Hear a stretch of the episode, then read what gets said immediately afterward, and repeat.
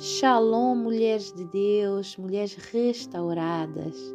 Agradeço a Deus por mais uma vez poder trazer aqui uma palavra para nós nesse grupo restaurada. Em tempos de deserto, decida florescer. 2 Coríntios capítulo 12, versículo 10 nos diz: Por isso, por amor de Cristo, regozijo-me nas fraquezas, nos insultos, nas necessidades, nas perseguições, nas angústias, pois quando sou fraco é que sou forte. É nos momentos mais difíceis que nós descobrimos a nossa verdadeira força em Jesus. Quando você não consegue caminhar mais, Jesus lhe leva e milagres acontecem. Então, no deserto, milagres acontecem. Salmos 92, 12 nos diz: Os bons florescem como as palmeiras, eles crescem como os cedros dos montes Líbanos.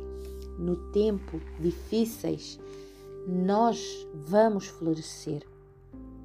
O justo florescerá como a palmeira. Não é o lugar nem as circunstâncias que nos tornam alguém feliz e satisfeito, mas é quem faz o lugar, é você. Todos os lugares e todas as coisas têm o lado bom, mas depende de cada um de nós decidir para qual dos lados nós desejamos olhar. Então, se está difícil, creia que está no caminho certo, no caminho de Cristo, nos pés de Cristo. É hora de buscar mais a Cristo, jejuar mais, orar mais, clamar mais. Porque aí vamos florescer. Florescer faz parte desse processo.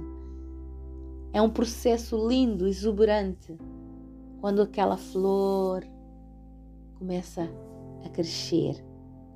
No inverno, a gente olha para as plantas, parecem-nos frágeis.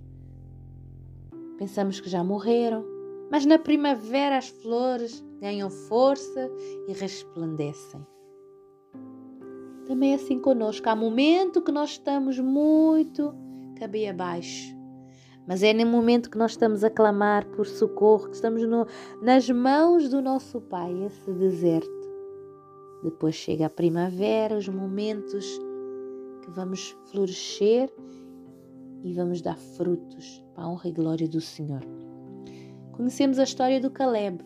Ele foi um homem que viveu no deserto e Deus fez-lhe florescer e lhe deu vitória. Ele nunca perdeu o ânimo, nem a esperança.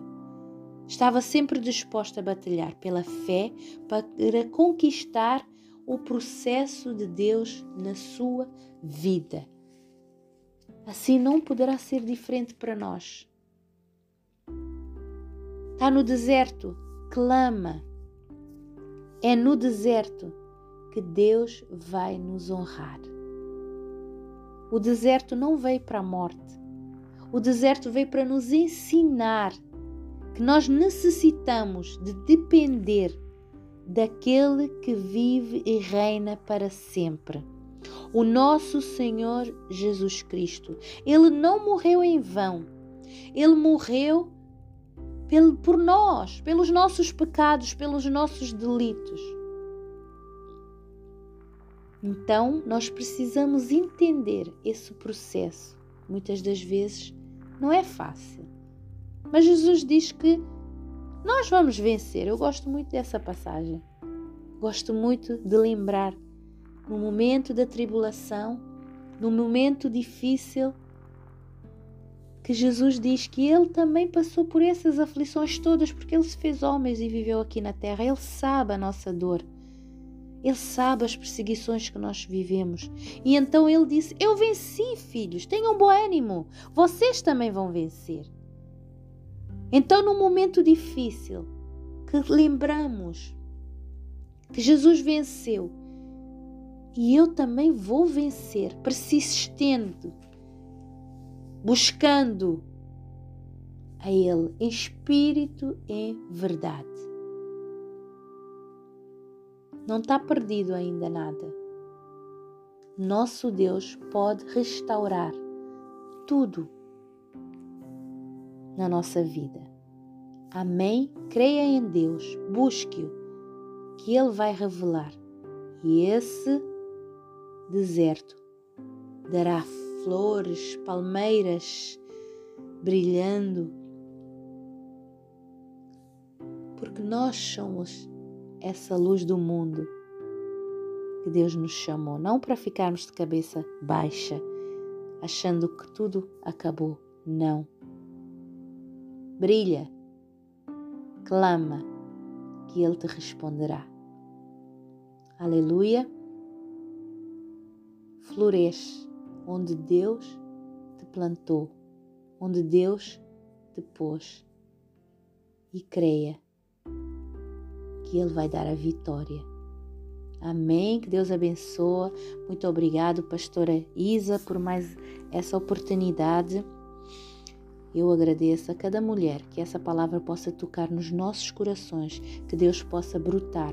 Pai, nessa terra seca, venha dar frutos, venha dar flores, venha levantar palmeiras para que o teu nome seja glorificado. Em nome de Jesus, Pastora Teresa, um abraço no coração.